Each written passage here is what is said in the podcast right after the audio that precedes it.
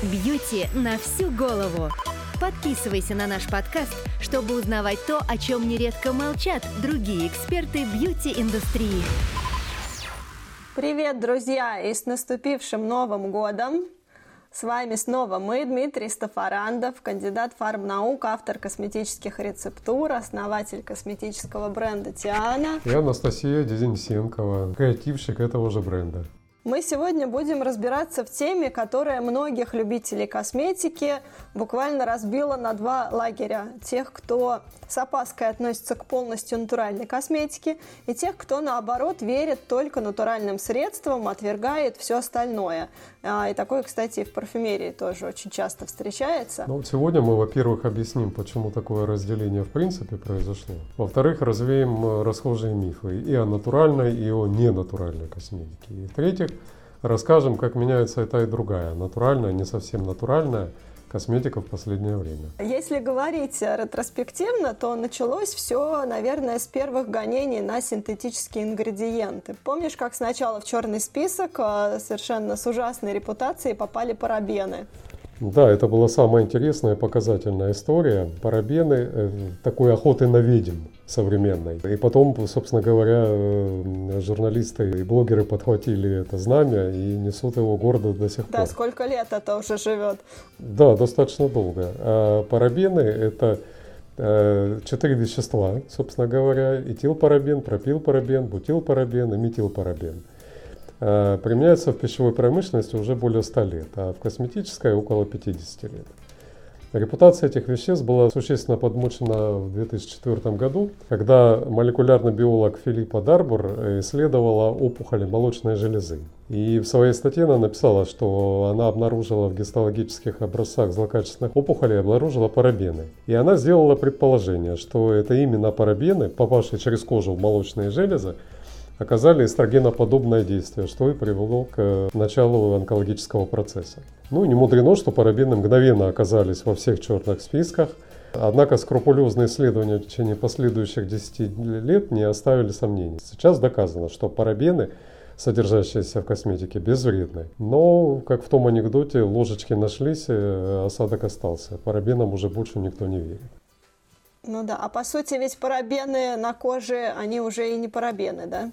Они на самом деле, да, они не парабены, они, они не оказывают никакого ни иммуностимулирующего, ни гормоноподобного действия. Парабены при нанесении на кожу сразу же превращаются в парагидроксибензойную кислоту, которая знакома нашему организму, потому что она синтезируется в нашем организме и является физиологически понятной для кожи.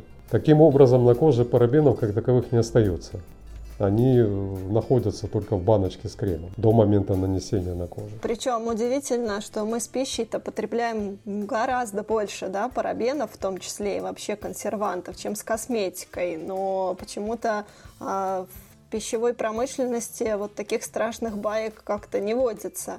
А, и в некоторых а, ведь э, растениях тоже содержатся природные парабены. Помидоры, морковка, там, да, ягоды разные. Да, это правда. Э, природные парабены содержатся во множестве растений, это, это действительно так. Пищевая промышленность, э, о которой ты упомянула, научилась очень хорошо защищать свои интересы, насколько я понимаю, потому что с продуктами питания мы получаем не только консерванты, мы получаем и огромное количество антибиотиков, эстрогенов и других гормоноподобных веществ, и пестицидов и прочее, прочее, прочее. И все это с высокой долей вероятности гораздо более опасно, чем нанесения с косметикой. Но косметики, вот парадокс, боятся при этом больше. Я думаю, что это классическая такая ситуация. Еда настолько табуированная для человеческой психики часть его жизни, что человек э, не воспринимает информацию, когда ему говорят, что что-то в еде есть э, вредное. Угу. Потому что это эм, автоматически ведет э, к запрету потребления этой пищи, а человек этого себе позволить не может. Поэтому психика просто выключает эту информацию, а с косметикой механизм немного другой.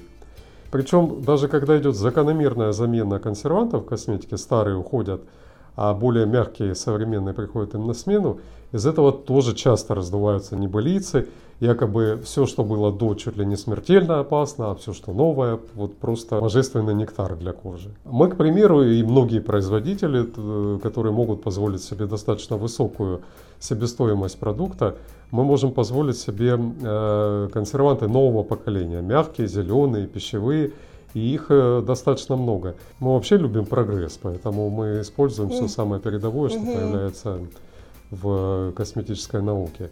Но это не потому, что от парабенов умирают. И это не потому, что парабены вызывают онкологию. Это потому, что технология идет вперед и появляется что-то более интересное, более новое. Парабены при этом остаются безопасными. Их применение в косметике, допустим, масс-маркета, где э, достаточно сложно использовать дорогие ингредиенты, вполне оправдано. И уж в любом случае в том же масс-маркете косметика с парабенами куда безопаснее, чем да, с какими-то другими консервантами, либо вообще без них, когда пытаются делать. Это верно, да, потому что косметика без консервантов – это косметика, которая не хранится долго, и поэтому, когда вы покупаете баночку крема, который не упакован не герметично, и при этом э, на нем написано, что он без консервантов, это либо лукавство производителя, либо этот крем протухнет у вас через неделю. Угу. А, ну, тут тоже можем, кстати, упомянуть такую вещь, как э, сейчас это популярно у сырьевиков, да, компоненты, которые можно официально заявлять как не консерванты, потому что у них есть еще и другие функции, помимо консервирующих. Но они в рецептуру вводятся, в том числе решая именно задачу консервантов – а и вот тут тоже покупателю очень сложно определить, да, то есть написано без консервантов. Он не понимает, как, как оно там работает, хотя фактически консервант есть, просто он такой вот хитрый, про который можно писать, что он не консервант.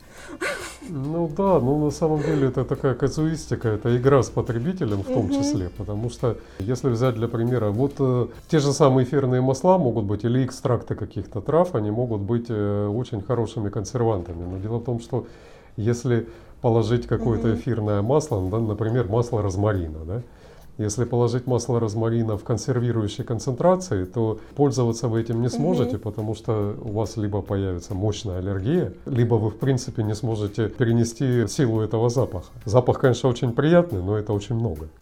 Ну да, да, да. Ну а вообще не синтетические ингредиенты, да, не натуральные, они не могут являться хорошими или плохими вот только по причине того, что они искусственные либо природные. А их же совершенно по другим критериям нужно оценивать в косметике в частности. У каждого косметического средства есть задача, которую оно должно решить. И есть стандарты безопасности, есть глобальные стандарты безопасности, есть национальные, они могут быть более жесткими или наоборот более мягкими. А, но также есть очень важные вопросы этичности и экологичности. Вот я считаю, что именно по этим критериям и нужно судить, хорошая эта косметика или нет. Это совсем не связано напрямую с тем, насколько процентов она натуральная. Потому что есть задачи, которые не способны решить натуральные компоненты, а бывает наоборот. А чаще всего, конечно, все работает в тандеме. Это действительно, да, больше вопрос идеологии и желания или нежелания быть ближе к природе, да, к прогрессу. А, хотя, с одной стороны, натуральная косметика сейчас становится все более технологичной, а, и в то же время сам синтез а, различных веществ, он все чаще имеет приставку био. Ну да, это очень хороший процесс. Возьмем, к примеру, ту же самую гиалуроновую кислоту. Сравним. Гиалуронка из петушиных гребешков неэтичная, плохо очищенная, зато натуральная. И гиалуронка, синтезированная бактериями в лабораторных условиях. Она чистейшая, она без сомнительных примесей. Но как бы наполовину натуральная. Это все же синтез, хоть и био. Вот и подумайте, что лучше. И таких примеров миллион. Что касается меня, я предпочту продукт биотехнологии. Я думаю, когда потребитель углубляется и понимает действительно, вот, да, откуда это все берется, то он тоже предпочтет продукт биотехнологий. А, и само по себе натуральное тоже бывает очень разное. Да? Спиртовой экстракт ни в какое сравнение не идет, например, с СО2 экстрактами. Да, конечно, спиртовые экстракты, это можно сказать, что это прошлый век и медицины, и косметологии. Такие экстракты плохи уже тем, что там есть сам этот экстраген, спирт. Он совершенно не нужен коже, потому что он ее сушит, он ее обеззараживает, это хорошее действие, но при этом он ее очень сильно высушивает, потому что спирт очень сильно тянет воду на себя. Для уменьшения своей крепости он забирает воду из окружающей среды. Более того, если спиртовый экстракт не титрованный, то есть когда точно известно количество активных веществ, которые в нем содержатся, то никто вообще не знает, как он будет работать, потому что в процессе экстракции в него могло перейти больше активных веществ, меньше активных веществ. Растения были собраны с нарушением условий, в них в принципе очень мало активных веществ, или наоборот их собирали по всем правилам, и там их много. То есть очень много условий, на которые повлиять невозможно, и о каком-то стандартном результате, повторяющемся, говорить не приходится.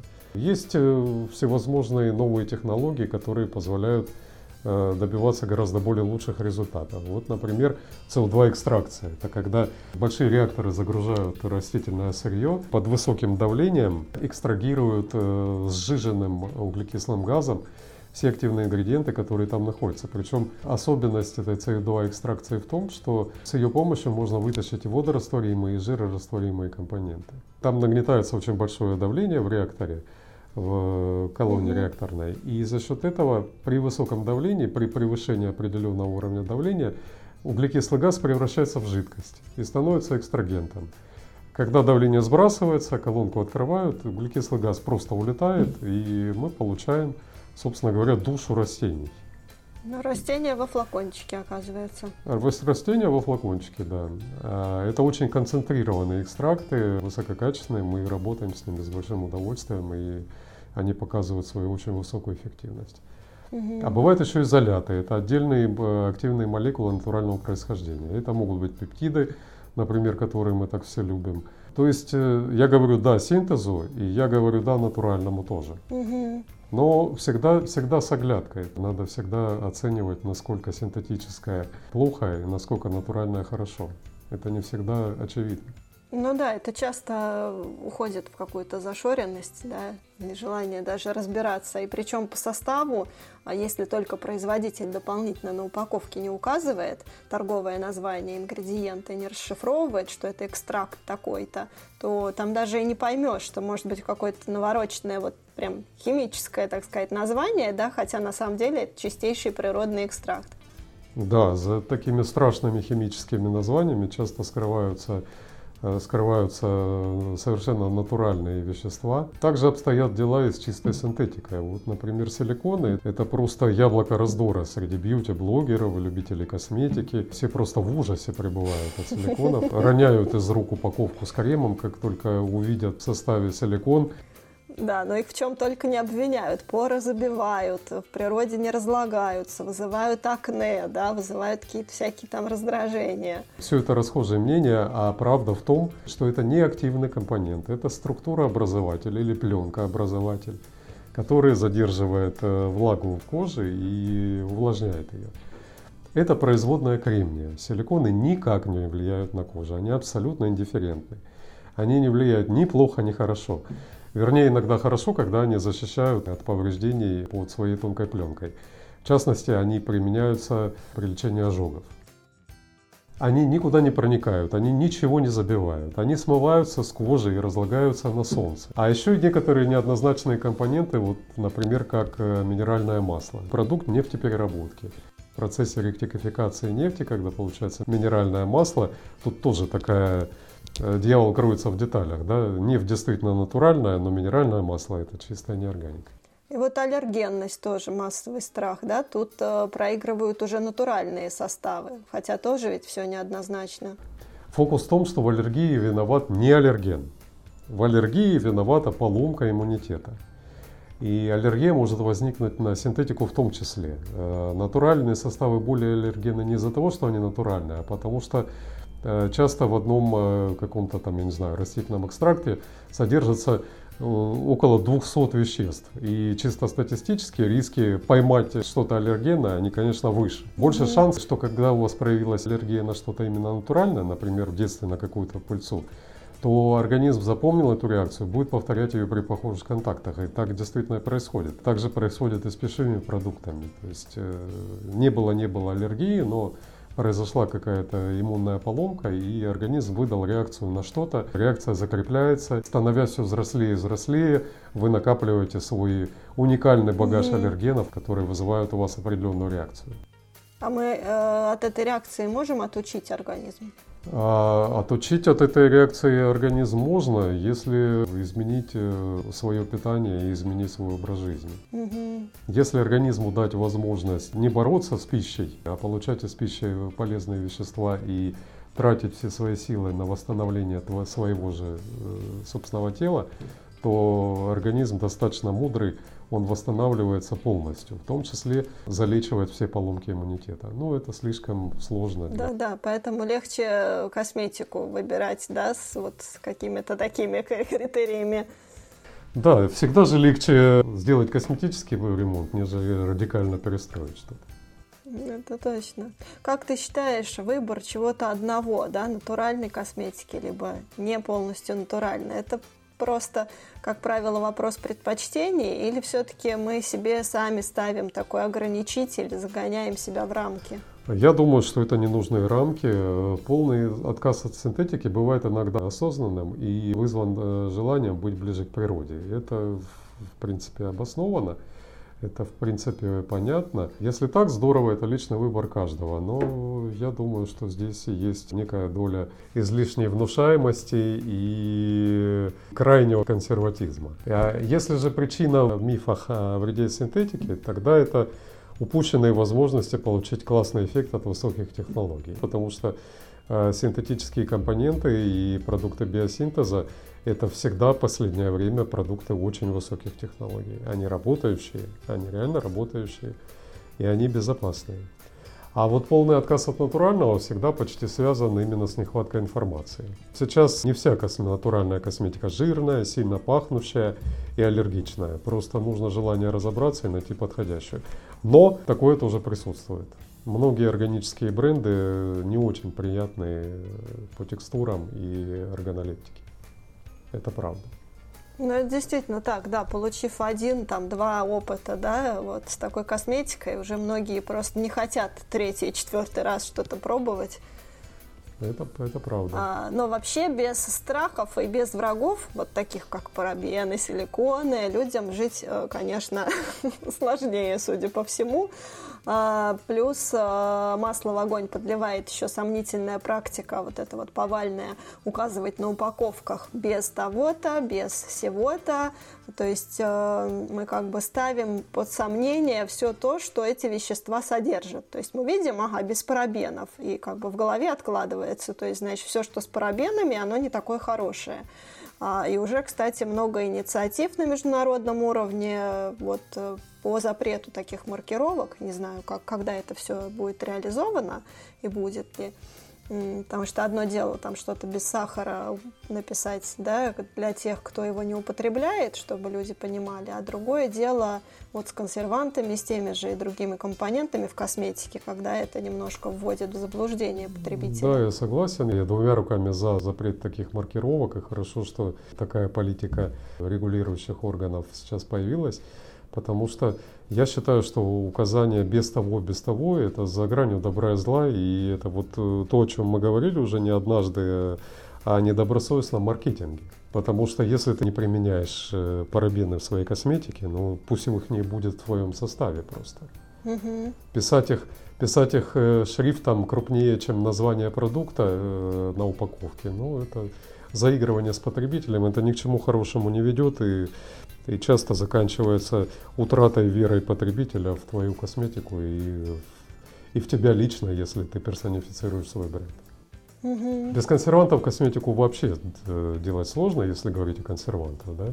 Хороших решений достаточно мало. Это либо фармупаковка, рассчитанная на короткий срок и на маленькую дозу монодозы, ну, вот, например, как Мгм. ампулированная косметика, это монодозы в, в Да. маленьком флакончике на одно применение, ну на два. Э, В промежутке можно хранить в холодильнике 2-3 дня. А, Либо эфирные масла, как я вот говорил об этом уже, да, как консервант, но это не везде уместно и не всегда возможно.